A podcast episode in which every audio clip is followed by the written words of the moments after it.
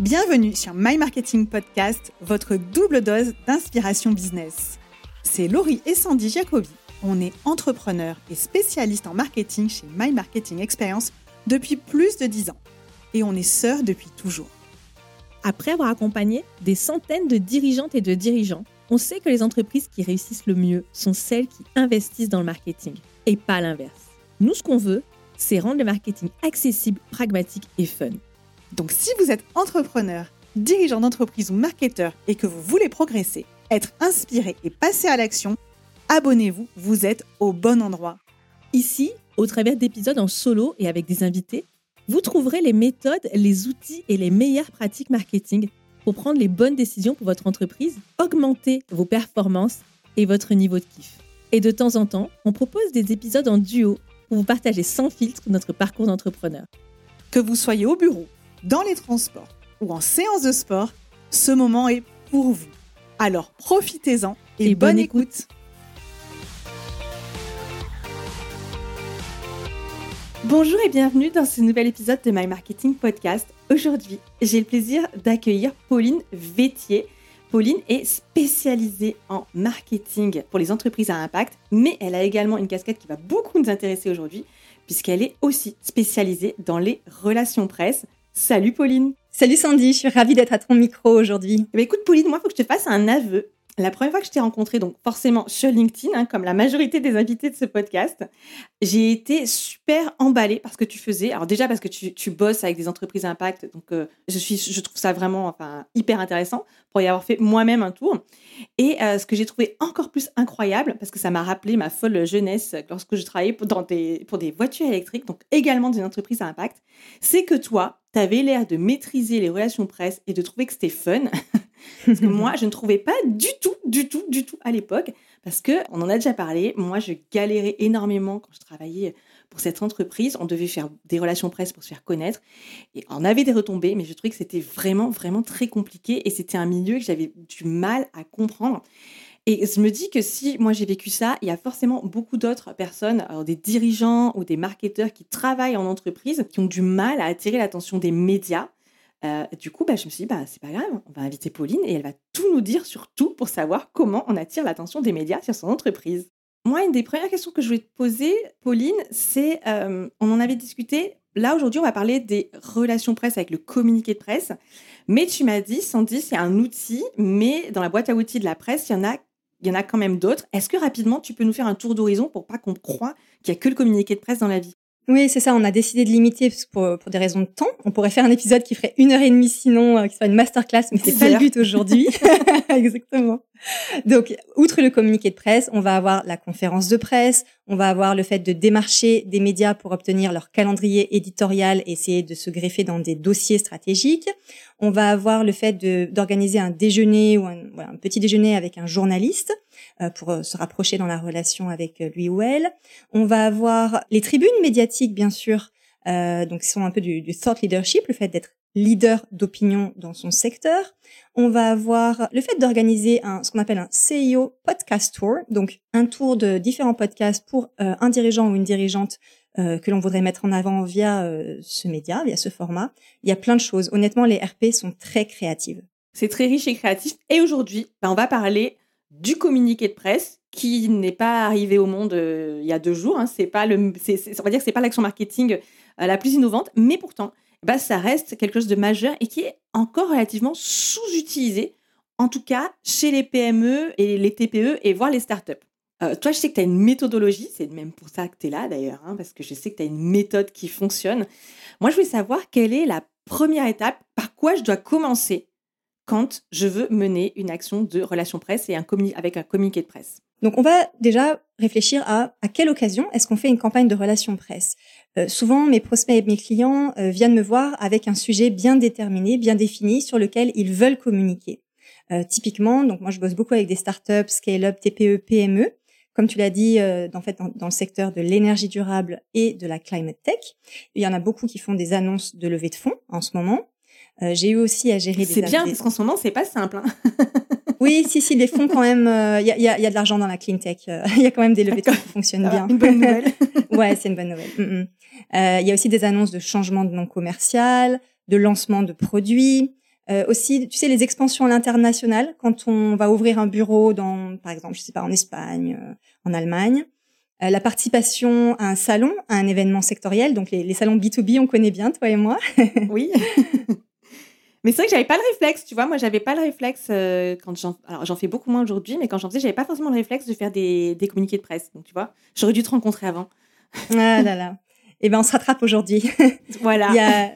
On peut aussi mentionner euh, tout ce qui touche l'annonce des partenariats stratégiques. Donc, typiquement, la, voilà, la signature d'un gros contrat avec un client de référence dans notre secteur, ça marche hyper bien. Il y a aussi la, la, les nominations. Donc, euh, il y en a un peu moins dans les petites boîtes, mais dès qu'on est sur des TPE ou des startups en pleine croissance, lorsqu'on a euh, un VIP qui vient rejoindre l'entreprise à un poste de direction au board, euh, ça c'est une super annonce à faire. Et puis, on peut mentionner les fusions-acquisitions, qui sont un peu plus rares, mais qui existent, l'annonce d'innovation, de, de brevets, et les grands chiffres. Et on va s'arrêter deux minutes sur les grands chiffres. Je crois que ça va t'intéresser. ce qu'on appelle les grands chiffres, par exemple, quand tu es une entreprise qui a qui vient d'embaucher ton, ton centième talent, ton centième employé, ça c'est un grand chiffre qui fonctionne bien. Ça montre que tu es en croissance, en développement. Et on peut avoir, notamment pour les SaaS, ton 10 millième utilisateur, ton 50 millième utilisateur ou download, tu vois. Ça, c'est des, des super choses à annoncer. Donc tout ce qui est seuil atteint, euh, ça peut être aussi, j'imagine, un anniversaire. Je sais pas, je fête mes 5 euh, ans, mes 10 ans. Ouais pourquoi pas Exactement. Je sais pas. Exactement. Bon, après, euh, les 7 ans, c'est peut-être moins révélateur. On essaie d'avoir des chiffres un peu, un peu ronds qui veulent dire quelque chose. Les ventes aussi, j'imagine, euh, si j'ai atteint un seuil de vente ou... Chiffre d'affaires. Ouais, les paliers de chiffre d'affaires, ça fonctionne bien. Mhm. Moi, c'est vrai que maintenant que tu le dis, bah, je me souviens que les journalistes voulaient toujours des chiffres, des chiffres, des chiffres, ils adoraient ça. Donc, euh, bah, c'est facile à placer aussi. Ok, donc finalement, dans une année, on doit quand même trouver des choses à dire. Quoi. À partir du moment où on se pose et on réfléchit, honnêtement, euh, il y a énormément de sujets sur lesquels on ne pense pas à communiquer, mais sur lesquels on pourrait communiquer. Et c'est vraiment tout le travail que je vais faire en amont dans la mise en place de la stratégie relation presse avec mes clients. En fait, on va vraiment lier cette stratégie de relation presse avec la stratégie marketing et même si on remonte d'un cran, la stratégie business de l'entreprise. Les relations presse, c'est comme le marketing et la com, ça va pas réinventer la roue on va vraiment euh, partir, bah, comme je l'ai dit un petit peu, tu vois, des éléments stratégiques, une, annonce de levée de fonds, une participation à un salon, et qu'est-ce qu'on peut faire avec les relations presse sur ces sujets-là? Voilà. Ok, c'est clair. Maintenant que j'ai identifié mon sujet, qu'est-ce que je dois faire? Étape 2. Eh bien justement, on va travailler sur notre stratégie euh, de relations presse. Donc la première étape, c'est notre wish list. On va travailler la, la cible médiatique. Est-ce qu'on veut adresser la presse quotidienne régionale, qu'on appelle dans le jargon la PQR est-ce qu'on veut adresser la presse financière, la presse sectorielle, donc dans notre industrie, aussi la presse par rapport à notre typologie d'entreprise? Euh, il y a des presses dédiées aux PME ou des, médias dédiés aux startups. Dans cette strate, on va aussi bosser le timing de l'annonce. Si on a fait une levée de fonds, j'en sais rien moi, au mois de janvier, on va pas aller l'annoncer au mois de septembre. donc euh, on, on travaille sur notre rétro-planning. On va travailler sur notre message, bien sûr. Pour un même sujet donné, tu peux avoir différents angles. Donc on va voilà choisir l'angle sur lequel on va communiquer. On va également récupérer des verbatims, donc des citations de nos porte-paroles. En général, c'est le ou la CEO de l'entreprise. Et on en a parlé un petit peu avant, mais voilà, c'est à ce moment-là qu'on bosse aussi sur notre format. Là, on parle du communiqué de presse, mais on a vu qu'on pouvait bosser euh, autour d'un format conférence de presse, travailler sur un dossier de presse, démarcher des publications, faire une tribune médiatique, etc. Donc ça, c'est vraiment la partie stratégie où je vais euh, étudier tous les angles, euh, à qui je veux ma, donc ma cible, mon message. C'est de la communication. Hein. Quelle est ma cible Quel est mon message Quel est le ton que je veux adopter euh, Qu'est-ce que je veux mettre en avant Donc les verbatims, pour certains, vous ne savez pas ce que c'est, ce sont les citations en fait. On va aller prendre des citations exprimées par les, les protagonistes de la, du communiqué de presse. Et euh, avec tout ça, en fait, tu as tes éléments, si je comprends bien, pour commencer à bah, peut-être rédiger. Non, on n'en est pas encore là, je crois, en plus. Hein non? Alors, oui, ce qu'il faut préciser, bah, tous ces éléments-là, et le plus dur, je trouve, quand je bosse avec mes clients, c'est de ne pas avoir un angle commercial, si tu veux. On va être dans un angle médiatique, un angle presse, qui est vraiment différent. Si on voulait avoir transformé tout ça en, en un contenu commercial, on va aller faire un public communiqué. Et en effet, voilà, là c'est notre c'est notre base. À partir de là, on a notre angle, on va aller travailler sur la, troisième étape. ça va être de préparer notre fichier presse. Le fichier presse. Alors ça, tu vois, ça c'est le, truc qui me faisait monter des crises d'angoisse. Euh, est-ce que tu pourrais nous expliquer, toi, quelle est ta méthode, comment on travaille son fichier presse? Alors, chaque attaché de presse a sa propre méthode une partie des, attachés de presse vont aller louer une base de médias. Par exemple, le leader sur le marché aujourd'hui, c'est Scission, euh, C-I-S-I-O-N. Donc, ce sont des bases que l'on loue pour faire nos, campagnes, en fait. Coûte assez cher. De mémoire, c'est un abonnement autour de 2600 euros pour des petites structures euh, à l'année. La deuxième façon, c'est de créer son propre fichier de presse. Ça fonctionne bien. Euh, bah, c'est ce que j'ai fait en fait depuis mon lancement. Ça fonctionne bien quand on est niché, quand on est sur une niche sectorielle ça serait compliqué à faire pour un, un ou une attachée de presse, par exemple, qui travaillerait avec des dizaines de secteurs d'activités différents. Mais si vous êtes ben, forcément une entreprise qui est dans un, un secteur d'activité donné, ça peut fonctionner. Moi, j'ai fait ma base sur mesure depuis euh, depuis près de deux ans que je suis attachée de presse freelance. J'ai plus de 2000 contacts sur 40 verticales avec différents focus, focus tech, énergie, climat, etc. Et, et voilà. Donc, on peut créer tout à fait, ça fonctionne, son fichier. Donc, c'est comme ton CRM de journaliste. C'est complètement mon CRM de journaliste. Pour l'héberger, j'utilise un outil dédié qui s'appelle Presly, P-R-E-Z-L-Y. On pourra mettre le lien aussi euh, dans le descriptif. Je pense qu'on va le faire, oui. Ça pourrait intéresser pas mal de monde. Et donc, tu te l'es construit toute seule? Je me suis construit à partir de contacts que je suis allée chercher. Donc déjà, mes clients m'ont souvent partagé leurs propres fichiers. Il y a aussi ce qu'on appelle l'ours. Donc, tu vois, quand un, un magazine, un journal, tu vas avoir en fait la présentation euh, au début du, journal, tu vas avoir la présentation des différents noms des journalistes qui ont euh, participé à cette édition. Euh, tu peux récupérer beaucoup de contacts comme ça. Tu as aussi quelque chose qui est très intéressant, ce sont les associations sectorielles. Tu as les associations des journalistes de l'énergie, les associations des journalistes du tourisme. Et comme ça, tu peux adhérer à des associations, c'est pas très cher, ça coûte moins de 100 euros l'année, et récupérer un fichier de presse avec des centaines de contacts. Ça, ça fonctionne très bien. Ça, c'est un super, une super astuce que tu nous donnes, Paulina. C'est génial. J'ignorais complètement. Alors, tu appelles ça, en début des, des magazines, ça s'appelle l'ours? Alors, l'ours, ça va être tous les contacts au sein d'un média de, des différents journalistes euh, qui ont contribué à, par exemple, à l'édition du magazine que tu as entre les mains. Voilà. La troisième étape, c'est de savoir, c'est de construire son fichier presse et de savoir à qui on veut l'envoyer, parce qu'on va pas l'envoyer à tout le fichier, j'imagine. Non, il n'y a aucun intérêt, en effet donc on a parlé un peu de notre wishlist, de notre euh, ciblage. On va constituer son fichier presse ou le mettre à jour, le rafraîchir à partir de cette euh, de ce travail-là. On peut aussi aller récupérer des contacts de journalistes sur Twitter ou sur LinkedIn ou faire un coup de Google pour, pour qu'il y ait des noms de journalistes ressortent. Euh, plus on est spécialisé, plus ça va être facile d'aller euh, chercher des, des contacts. Voilà. Donc ça, c'est ma troisième étape. Quatrième étape. Est-ce que je peux enfin rédiger? Quatrième étape, et non des moindres, la préparation du communiqué de presse. On va être sur un format qui est synthétique. On va faire en sorte de se rappeler que les journalistes qu'on cible, ils veulent des infos qui seront intéressantes pour leur audience, pour leur lectorat. Et je rappelle, j'insiste sur l'angle non commercial. À partir de là, qu'est-ce que j'ai, qu'est-ce que je dis? À partir de là, quels sont mes conseils? Donc les grands codes pour euh, faire notre communiqué de presse. On va créer un titre. Ça, ça va être du vrai copywriting. C'est comme sur LinkedIn pour l'accroche un petit peu de notre euh, post LinkedIn. Là, c'est pareil. On va avoir un titre qui, qui se veut intéressant. L'idéal, c'est de mentionner des éléments euh, émotionnels ou des éléments chiffrés dans le titre. Ça fonctionne bien. Ok. Alors, quand Pauline dit que c'est comme sur LinkedIn parce qu'il faut une accroche, on évite les accroches à la LinkedIn. Hein. On met pas des emojis, on dit pas j'arrête tout, on dit pas des choses comme ça. Hein. c'est copyrighté et je pense que c'est important de le souligner, c'est que euh, c'est pas juste jeter des informations sous prétexte qu'elles sont intéressantes, on va les jeter comme ça. C'est quand même, il y a un travail de rédaction pour la vente. Alors là, on vend pas quelque chose, euh, c'est pas une transaction, mais on vend quand même une information à un journaliste. Moi, je prenais souvent, j'imaginais souvent qu'il fallait que je vende mon communiqué de presse, c'est-à-dire qu'il ait envie de l'acheter, de le prendre et de le, et, de le diffuser. Est-ce que tu as des, des, conseils? On peut utiliser un chiffre dans ton accroche. C'est ce que l'accroche, c'est le titre, je suppose. Est-ce qu'il y a une longueur? Est-ce qu'il faut que ce soit très court ou au contraire, on peut se permettre que ce soit un peu plus long? Est-ce qu'il y a des conseils, des, bonnes pratiques là-dessus? Au niveau de notre titre, donc le titre est, relativement court. Euh, il doit servir, ben, comme on l'a dit, euh, d'accroche. En fait, le titre c'est pas forcément un résumé, ça va être euh, plutôt un, teasing finalement de ce qui va suivre. donc on va quand même donner, ben, on va mettre le nom de l'entreprise, n'est-ce pas? Si le sujet s'y prête, un, élément chiffré, ça pourrait être plus 65% ou plus voilà plus 100%.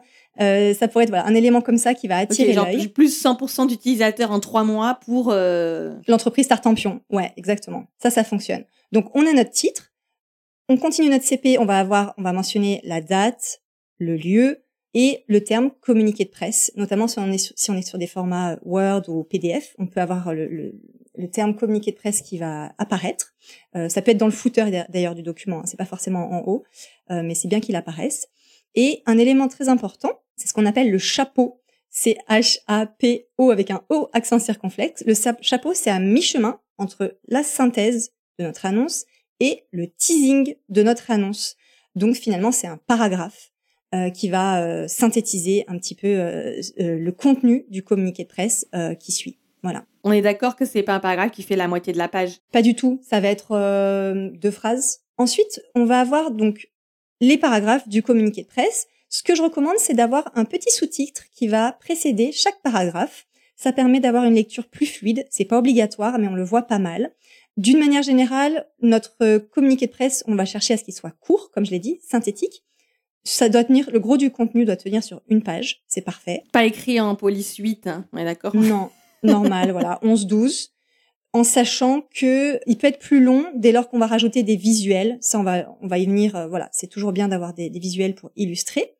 Mais en gros, voilà, je reprends. On a notre titre, on a euh, nos éléments donc euh, date et lieu de l'annonce, notre chapeau, deux à trois paragraphes avec, si possible, un sous-titre qui précède donc notre paragraphe. Je recommande d'inclure une citation au moins, ce qu'on appelle le verbatim, de notre d'un dirigeant ou d'une dirigeante de l'entreprise c'est très intéressant parce qu'en fait, c'est typiquement le genre de choses que les journalistes vont reprendre. Euh, tu sais, un peu comme une quote là. Souvent, c'est en italique, euh, voilà, dans l'article. Et eh ben ça, pour eux, c'est du pain béni euh, parce que souvent, ce sont des éléments assez euh, assez intéressants pour le lecteur. Oui, puis ils sont mis en avant de manière assez visuelle. Si en plus il y a une photo, j'imagine que tu vas nous recommander une photo de, de la personne qui parle. Ça meuble pas mal, c'est ça passe bien. En général, elles sont, arrête-moi si je me trompe, mais c'est assez repris les, les verbatims. Hein. C'est quand même des éléments qui sont toujours repris. Exactement, parce qu'ils permettent d'humaniser en fait notre message. C'est pour ça que ça fonctionne bien. Ouais, ça, ça, ça, évite que ce soit trop chiant aussi si ça parle que de chiffres. Alors les chiffres c'est important, mais au bout d'un moment, euh, avoir des êtres humains derrière, c'est quand même c'est quand même un peu plus valorisant aussi pour l'entreprise d'ailleurs, hein, de, de, montrer qu'il y a des personnes qui travaillent et, de mettre en avant le CEO pour son même pour son personal branding. Je sais que c'est pas l'objet de, de, cet épisode, mais ça ça permet de le mettre en avant on parle aujourd'hui, hein, excuse-moi Pauline, je t'arrête de, de, communiquer de presse, mais il faut voir que tout est lié, hein, ça, va avoir des, ça va avoir un impact et des bénéfices sur euh, plein d'autres pans du marketing, de la communication, et là on le voit déjà sur le personal branding. On aura l'occasion de, de, débattre des autres bénéfices que ça peut apporter. Donc tu, nous as expliqué comment on le rédigeait. Tu nous as dit il faut que ça tienne sur une page Word. Comment je fais si euh, je veux donner des infos en plus? Alors ça, ça existe. Enfin, le, le, dossier de presse typiquement existe pour cela. Donc à la fin de notre communiqué, on va pouvoir mettre à disposition des visuels pour notre journaliste. Ça va être typiquement le portrait du ou de la dirigeante, on l'a dit, des photos du produit, des photos de l'équipe, euh, qui permettent d'illustrer euh, eh ben, le futur article à venir, on se le souhaite. On met aussi à la fin du communiqué de presse les contacts, typiquement les contacts de l'attaché de presse et ou du dirigeant de la dirigeante de l'entreprise. Et voilà, ce que tous les éléments euh, euh, en plus, en général, figurent dans notre dossier de presse ou la media room. Ça va être euh, la page presse sur le site web de l'entreprise. Tu peux nous en dire plus? Est-ce que tu recommandes d'en avoir une systématiquement?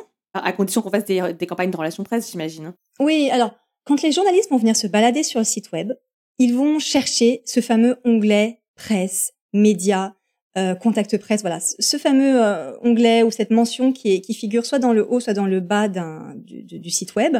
Qu'est-ce qu'on y retrouve? On y retrouve euh, ben, d'anciens communiqués de presse, donc l'histoire des communiqués de presse. On va y retourner, y retrouver pardon des articles, des retombées médiatiques, hein, des articles de, de, de presse de qualité. On va faire une sélection. On va retrouver, comme j'ai dit aussi, les contacts presse, toutes les photos euh, récentes euh, en haute définition peuvent être aussi téléchargeables à partir de cette page-là. Je pense que à partir du moment où on est dans une dynamique de stratégiser nos relations presse, d'investir un peu de temps et un peu d'argent dedans, c'est bien d'avoir une, euh, une page médiatique. Donc en fait, c'est plein de ressources additionnelles pour les journalistes pour pouvoir faire des recherches et agrémenter leurs articles. L'idée derrière, c'est de leur simplifier la vie. Exactement, leur prémâcher le travail pour pas qu'ils aient en plus à nous contacter, à nous redemander des infos qui sont en fait déjà disponibles, soit via le communiqué de presse, comme on l'a dit, soit voilà vers un lien de renvoi sur notre site web. Parfait. Du coup, maintenant, je l'ai écrit. Il écrit, j'ai toutes mes ressources, euh, j'ai tout bien fait mon travail parce que j'ai écouté ce podcast et que je suis au point. Euh, qu'est-ce que je fais? Oui, eh ben, ça va être euh, le, le moment de se lancer. Donc, on va ah. diffuser notre communiqué de presse. Ouais, faut y aller, faut on y va aller. Arrêter de se cacher, on va passer à l'action parce que si vous le gardez pour vous, ça ne sert à rien. Il faut passer à la diffusion. Diffusion. Donc, on va envoyer notre message au monde entier. Alors, comment est-ce qu'on fait? On va commencer par réfléchir. Est-ce qu'on veut donner l'exclusivité médiatique à un média ou non? L'exclusivité, ça veut dire quoi? Ça veut dire qu'on contacte un média en avance de phase, environ euh, deux semaines avant notre euh, la date de lancement prévue, la date d'annonce, et on va dire que notre notre message est sous embargo, ça veut dire qu'il est confidentiel à ce stade, il ne peut pas en disposer, et on lui propose euh, ce média. Alors dans mon secteur, ça va être typiquement les échos, hein, qui est en numéro un sur les requêtes, mais il n'y a pas que les échos, on va aller chercher un média qui nous intéresse, euh, demander s'ils sont intéressés par une exclusivité, et auquel cas souvent il y a une interview qui va être faite du, du dirigeant ou de la dirigeante qui porte euh, cette annonce. Et voilà, une fois que ça, a été acté, donc go, no go, voilà, exclusivité ou pas exclusivité, le média qui a l'exclu va faire l'annonce souvent un petit peu en, en amont des autres. Et voilà, le jour décidé, le jour où on lève l'embargo, on peut diffuser notre communiqué de presse, donc à la date choisie, via notre outil d'emailing, on est en 2023, donc on envoie le, communiqué via un outil qui nous permet de traquer, euh, de savoir qui a ouvert, qui a cliqué sur tel lien. Et ça va nous servir pour l'étape d'après dont on va parler dans, deux minutes. Donc vous l'avez tous entendu, en fait, euh, pour les campagnes de presse, c'est juste du marketing euh, de la haute bande. On envoie des mails, on traque, on sait qui a cliqué, on sait qui a ouvert. C'est génial, j'adore. Est-ce qu'il y a un outil particulier pour ça ou on fait avec ce qu'on veut? Bah, Je fais avec Presly, qui est le même outil qui héberge ma, mon CRM donc de journaliste, qui héberge les media rooms personnalisés de mes clients, euh, qui me permet aussi de traquer les retombées.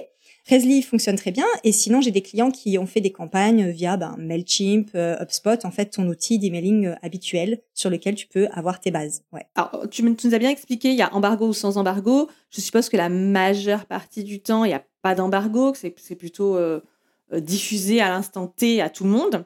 Est-ce qu'il y a des bonnes pratiques sur quel jour de la semaine diffuser ou à quelle heure il vaut mieux le faire? On parle souvent que le timing est important. Est-ce que, enfin en marketing en tout cas, est-ce que là il y a une importance ou pas trop? Si, si, complètement. C'est une excellente question. Les équipes presse se réunissent en général le lundi, notamment le lundi matin, autour du rédacteur en chef d'un média. Donc, on va éviter de faire nos envois le lundi. Et pareil, le vendredi, bah, c'est comme pour tout le monde, euh, que les gens clôturent en fait leur semaine. Ils sont pas forcément ouverts à prendre de nouveaux sujets. Donc, les jours que je recommande, c'est le mardi, le mercredi ou le jeudi pour nos envois. Moi, je les fais plutôt le matin, mes envois, de manière à avoir le reste de la journée pour euh, faire mes, mes relances. On va y arriver, les fameuses relances. ok, donc on évite le lundi et le vendredi. Moi, j'ai envie, de te dire, on évite le mois de mai aussi, puisqu'il y a personne qui travaille. Mais... non, non, non, vous pouvez y aller en mai, mais il y a juste beaucoup moins de fenêtres de tir en mai, hein, sachez.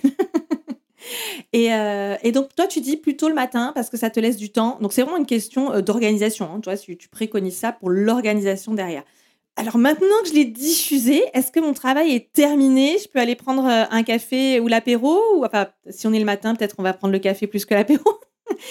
Ou est-ce que j'ai encore du travail? En fait, toutes les personnes avec lesquelles je discute souvent s'arrêtent à l'étape 5 de la diffusion et se disent que tous les médias euh, ciblés vont évidemment reprendre leur euh, actualité et qu'elle va figurer en première page. Et qu'ils n'attendaient que ça, d'ailleurs. Bien sûr, bien sûr, ils priaient pour recevoir leur communiqué. Je vais faire beaucoup de déçus. en fait, les, journalistes sont vraiment assaillis d'informations. Ils reçoivent euh, plusieurs centaines de communiqués de presse par jour, par email. Et du coup, le gros du travail, en fait, d'un attaché de presse ou si c'est internalisé, euh, voilà, par exemple du responsable marketing, responsable communication, ça va être de faire les relances dans les heures qui suivent la diffusion de notre communiqué. Voilà. Donc c'est dans les heures hein, qui suivent. On n'attend pas trois jours. Alors on peut le faire, voilà, dans les heures qui suivent. Euh, le lendemain, c'est ok aussi. Voilà, jusqu'à deux trois jours. Mais typiquement, on va, tu vas te rendre compte qu'on va souvent devoir faire deux vagues de relance. Donc, ce que je recommande, c'est une fois que l'envoi a été fait par email, notre premier envoi, notre diffusion, on va aller chercher à contacter nos journalistes par un canal différent. Donc l'envoi s'est fait par email, on va chercher à les contacter par Twitter s'ils y sont, par LinkedIn s'ils y sont. Si on a leur numéro de téléphone, eh bien on va on va pouvoir leur, voilà les appeler. Ah oui carrément, c'est super intrusif. Hein Pas tant que ça, euh, ça fait partie des process euh, vraiment standards. C'est admis, c'est c'est admis. admis. Ouais ouais. Je me suis rendu compte que en fait, la, la plupart des journalistes, en tout cas ceux avec lesquels je bosse au quotidien, n'aiment pas forcément les coups de fil parce que ça les interrompt dans leur travail. Euh, et ils préfèrent les contacts euh, qu'ils peuvent gérer en asynchrone quand ils sont disponibles, quand euh, bah, ils sont pas en train d'écrire leurs articles justement, ou quand ils sont pas en conférence de presse. Les réseaux sociaux et les l'email fonctionnent bien. Tu préconises quoi j'ai envoyé par exemple, allez, je l'ai envoyé à 8 heures du matin, euh, j'ai diffusé mon communiqué de presse. Allez, je vais me dire à 10 heures, je vais aller sur Twitter ou je vais aller sur LinkedIn euh, envoyer un message euh, euh, au journaliste, et je lui dis quoi? Je lui dis coucou, t'as bien eu mon T'as bien eu mon message? Qu'est-ce que je en, tant que relance concrètement Qu'est-ce que je lui dis? T'as des des astuces? L'idée c'est c'est de rendre l'info un peu sexy. Le, côté est-ce que t'as bien eu mon, message? Ça c'est pas intéressant. Ça va plutôt être j'ai une actualité intéressante pour telle industrie qui est un peu tu vois game changer pour cette industrie. On peut vendre un peu euh, notre sujet, euh, dire pourquoi est-ce qu'il est intéressant, pas que pour l'entreprise en question, mais en fait pour le secteur plus largement, si c'est le cas bien sûr. On peut aussi mettre en avant quelques chiffres clés qui ont été mis en avant dans le communiqué de presse. Donc on va faire une petite extraction de contenu qui nous semble pertinente et dont on va se servir pour euh, pour la relance. Moi ce que j'aime bien faire, c'est aussi faire en fait une petite synthèse des mots clés, tu vois comme euh, les journalistes, ils sont comme nous, ils ont une lecture euh, vraiment transverse d'un message, je vais aller mentionner le sujet pour lequel je les contacte et je vais voilà mettre bah, mots clés deux points et je vais mettre les trois quatre sujets donc ça va être l'industrie ça va être voilà le type d'industrie ça va être la typologie d'annonce ça va être ouais le, secteur le type d'entreprise le périmètre tu vois si c'est voilà France Europe etc ça ça, ça peut Comme permettre une petite fiche en fait ouais une petite synthèse de ce qu'il va retrouver finalement dans l'annonce voilà. Et ça, ça va attraper son œil. Ça fonctionne pas mal. Je l'ai testé pas mal de fois, ça fonctionne. Ouais, ouais. Super intéressant, super intéressant. Bah écoute, merci. ça me donne presque envie de faire des relations presse. non, pour le coup, c'est vrai. En plus, franchement, pour le coup, c'est vrai. Alors, ce que je retiens aussi, c'est que finalement, euh, bah, tu fais du multicanal. Tu envoies par mail, mais tu relances par un autre canal. Ce qui aujourd'hui, on le sait, euh, en marketing, en tout cas en outbound, et euh, bah, obtient de très bonnes performances plutôt que d'utiliser euh, que le canal euh, email ou que le canal LinkedIn par exemple. Donc c'est hyper intéressant finalement, ce sont des pratiques qui sont assez bah, qui se recoupent beaucoup quoi. Est-ce que les relances, toi tu estimes que les relances il faut en faire combien? Est-ce que je fais tout le monde? Est-ce que si je l'ai envoyé à 1000, je peux pas je peux, pas m'amuser à relancer 1000 personnes? Voilà, on peut pas. En fait, on va l'envoi initial se fait à toute la base qualifiée. Donc par exemple, moi ça va être ma base francophone. Je vais, je vais segmenter par langue. Ensuite, euh, après cet envoi, je vais faire des relances. En général, je cible entre 15 et 40 euh, journalistes pour qui c'est extrêmement pertinent de couvrir cette information. Donc en gros, c'est voilà, j'estime que il, passerait à côté de quelque chose s'ils ne couvraient pas cette information et je vais faire en sorte de les en convaincre. Voilà, donc je short, shortlist 15 à 40 journalistes et euh, ben, on l'a dit, euh, voilà, je vais, les je les recontacter par Twitter ou LinkedIn, euh, par téléphone si je l'ai, par WhatsApp pour certains, ils aiment bien être contactés par WhatsApp. Et si j'ai pas ces contacts-là, je fais une relance par email environ une demi-journée après l'envoi initial, le temps qu'ils en prennent connaissance. Ok, bon, c'est super clair. Ça va, on a bien compris. C'est quand même vachement de boulot, hein, clairement, même si on n'est pas sur un envoi de milliers. Mais comme c'est des relances qui sont quand même individuelles et pas automatisées, eh ben, c'est quand même beaucoup de travail. Mais bah, c'est ce qu'il faut pour obtenir euh, des retombées presse. Ok, donc j'ai fait mes relances. Derrière, eh ben, maintenant, je peux avoir, je peux espérer des retombées. Hein, dis-nous, Pauline, quand même, qu'on n'a pas fait tout ça pour rien. Non, ouais, ouais. Là, c'est l'étape. En général, où les journalistes vont se manifester pour dire, eh bien, euh, je, je serais intéressé pour faire une interview euh, de, du représentant de l'entreprise. Ou parfois, ils ne nous répondent pas. Ça, c'est un petit peu difficile, mais ils ne nous répondent pas. Et en fait, ils sont en train d'écrire l'article et on se rend compte que le lendemain matin, quand l'article est publié, qu'en fait, ils sont en train de bosser pour nous. Ouais, ouais. C'est un peu frustrant parfois. Ils te répondent pas, mais en fait, ils sont déjà dessus. ah, d'accord. Tant que c'est dans ce sens-là, c'est plutôt une bonne surprise. Ok. Donc, si je répète les étapes qu'on a suivies pour arriver à avoir cette, action de euh, communiquer de presse. La première étape, c'est de savoir pourquoi. Pourquoi je veux faire cette campagne de relations presse? Deuxième étape, c'est de travailler sa stratégie. Tu nous l'as dit, euh, c'est hyper important. On doit trouver un angle, on doit savoir à qui on veut s'adresser. Donc, c'est vraiment la notion de qui est mon audience, quel est mon message, quel est mon angle. Et tu nous as même dit également euh, tout ce qui est verbatim, d'essayer de, collecter un petit peu ça dès le départ. La troisième étape, Pauline, tu nous as dit maintenant, il faut définir à qui je l'adresse. Donc, travailler ton fichier presse. Et ce fichier presse, tu nous as donné des super ressources que je vais mettre euh, bien sûr en description de cet épisode. La quatrième étape, bah, ça y est, c'est la rédaction. Quatrième étape, c'est la rédaction avec, euh, bah, tu nous as partagé pas mal de techniques sur la structure d'un communiqué de presse. Donc, on n'écrit pas un communiqué de presse comme exactement comme un post LinkedIn. Vous pouvez vous en inspirer, Pauline l'a dit, mais c'est petit nom, mais pas des emojis partout, attention. Et là, donc après, il y a la cinquième étape, étape 5, c'était la diffusion. Et étape 6, surtout, vous ratez pas l'étape 6, c'est les relances. Et toi, tu estimes que si on fait pas les relances, vraiment, on perd des chances de euh, d'énormes chances d'avoir son, son communiqué diffusé. Hein. C'est une très bonne question. J'ai pas fait l'essai parce qu'en fait je suis payée pour les faire ces relances, mais tu vois ça vaudrait limite le coup de que je fasse une campagne blanche et, euh, et que je et que je fasse sans les relances pour voir ce que ça donne mais j'y crois pas trop. Non moi j'y crois pas trop. Et alors en tout ce qui est marketing si je prends si je fais le parallèle comme j'ai fait avec euh, l'outbound ou même on va dire de la prospection même non automatisée quelque chose de très euh, très standard clairement les relances alors je dis pas d'en faire 14 mais faire des relances c'est vraiment ce qui permet de décrocher les rendez-vous. Alors bien sûr, tu peux en obtenir dès le début, hein, comme pour un communiqué de presse, mais pour optimiser vraiment ses chances, il faut faire des relances. Donc, faites-le également pour les journalistes, ça fait sens. Hein. Tu l'as dit, ce sont des personnes qui sont extrêmement sollicitées. Donc, si on veut euh, vraiment attirer leur attention, eh ben, les, contacter plusieurs fois et avec des bonnes informations. Donc, faites pas l'exemple que j'ai donné de dire coucou, tu as bien eu mon message. Évidemment, c'est fait exprès, mais donc ne le faites pas parce que ça n'a aucune valeur. Ce qu'il faut, comme Pauline l'a dit, c'est euh, leur prémâcher le travail, leur montrer qu'il y a beaucoup d'intérêt pour leurs lecteurs et pour leur industrie à publier ce sujet.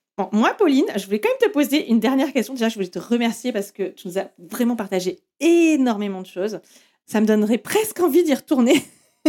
Mais en tout cas, non, je trouve ça vraiment hyper éclairant et euh, de montrer qu'en fait, euh, il y a une méthode euh, et que si on l'applique, ben, on va vraiment améliorer ses chances de réussite. Et parlant de chances de réussite, moi, je voulais, ben, je voulais que tu nous partages un petit peu. Est-ce que toi, tu as toi ou tes clients, vous avez déjà galéré pour avoir des, des, retombées presse? Est-ce que c'est si facile? Est-ce que ça marche du premier coup? Ou bah, c'est pas forcément du premier coup On peut, euh, on peut galérer un petit peu? Oui, c'est une très bonne question. En fait, euh, le, il, faut, il, faut, garder en tête qu'on n'est pas seul. Euh, il y a plein d'autres entreprises qui essayent d'avoir leur part de, du gâteau. Et c'est vraiment en étant pérenne en faisant des communiqués, des, enfin des actions presse en tout cas euh, fréquentes, donc euh, idéalement bah, tous les mois et à minima tous les trimestres, qu'on va pouvoir prendre notre place dans le paysage médiatique parce que les journalistes vont entendre parler de nous de manière répétée, de manière intéressante, et ils vont commencer à s'intéresser à nous. Donc, je peux te donner, euh, voilà, la petite phrase qu'on dit en général, c'est qu'il y a une obligation de moyens et pas une obligation de résultats, parce qu'on est dépendant en fait des journalistes pour avoir ces, publications, hein, ces retombées presse. Et je peux te partager des grands chiffres pour te donner un ordre de grandeur. Ça va rassurer, je pense, pas mal de personnes. Pour une première campagne, on est en général entre 0 à 4 retombées. Ce qu'on appelle une retombée, ça va être un article de presse, une invitation euh, pour une interview radio ou podcast, par exemple. Deuxième et troisième campagne, on a appris de notre première campagne, on va être entre 4 et 6 retombées presse. À partir de la quatrième campagne, on va espérer être au-delà de six retombées presse. Bon, je peux dire que je, je voilà, en général, je, fais bien mieux que ces chiffres-là, mais euh, il faut quand même des moyennes. savoir. Ouais, ce sont des moyennes. Il faut savoir où est-ce qu'on met les pieds et il faut savoir, voilà, on va se, on va se, se roder progressivement, campagne après campagne, exactement comme en marketing. Exactement. Et, alors, et, ce qui est intéressant aussi, c'est que j'imagine que plus tu mènes des campagnes, plus tu vas devenir connu des journalistes et plus ils vont avoir tendance à relayer ton nom parce que bah, c'est pareil que, on en parlait tout à l'heure du personal branding, mais du branding en général, c'est que bah, euh, communiquer et, se, et, montrer sa marque ou son entreprise, et eh ben ça va, comme tu dis, ça, fait, ça fait devenir top of mind. Et puis, on va plus souvent penser à toi et on va forcément plus faire appel à toi aussi, peut-être pour des sujets de manière spontanée. Bah écoute, euh, finalement, il y a un effet d'apprentissage, mais quand même, les résultats sont là. Donc, euh, ne pas baisser les bras hein, si dès la première, il n'y a pas les résultats qu'on espérait tu nous dis c'est normal, il faut continuer. Oui, et je vais rebondir sur ce que tu es en train de dire. En fait, campagne après campagne, on va nourrir la relation au quotidien avec nos journalistes. Euh, on va apprendre à voilà, bah, savoir ce dont ils ont besoin comme info pour leur audience. Euh, peut-être qu'on va se rapprocher d'eux en organisant un call, euh, en provoquant une rencontre informelle, par exemple pendant l'été, puisqu'il y a plus de temps pour eux comme pour nous. Donc en gros, peut-être le message de fin, c'est de pas attendre d'avoir besoin des journalistes pour tisser ce lien en fait qui va nous permettre d'avoir plus de retombées. Clairement, un excellent, un excellent point, Pauline. Donc entretenez vos relations avec les journalistes. N'attendez pas d'avoir besoin d'eux pour leur demander de publier un article. Eh bien, écoute, merci beaucoup pour tous ces conseils. C'était un plaisir de t'avoir euh, avec nous aujourd'hui. Pauline, si j'ai envie de euh, te contacter, d'en savoir plus sur toi, où est-ce que je peux te retrouver? Eh bien, merci de m'avoir reçu. Je me suis régalée pendant cet échange. Euh, je suis disponible pour répondre à toutes vos questions. Alors, sur LinkedIn, donc Pauline Vétier, V-E-D-T-I-E-R. et j'ai aussi un site, paulinevétier.com où vous pourrez euh, voir bah, mon portfolio, euh, mon offre de service et vous pouvez me contacter aussi. Euh, je suis dispo pour échanger avec vous. Super, merci Pauline. Et bah, écoutez, si vous avez aimé cet épisode, n'hésitez pas à le faire, à le partager autour de vous. Si vous connaissez des marketeurs, des dirigeants qui galèrent avec les relations presse, bah, c'est le moment de leur faire ce petit cadeau. Partagez-le également. Et pourquoi pas mettre un 5 étoiles sur Apple Podcast. Nous, ça nous aide beaucoup.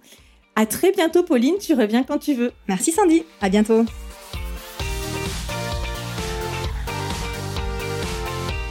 Cet épisode est maintenant terminé. S'il vous a plu, pensez à le partager sur vos réseaux sociaux en nous taguant. Si vous avez déjà laissé un avis 5 étoiles sur Apple Podcast, vous avez toute notre gratitude. Et si ce n'est pas encore le cas, j'espère que cet épisode vous a donné envie de le faire. À très bientôt!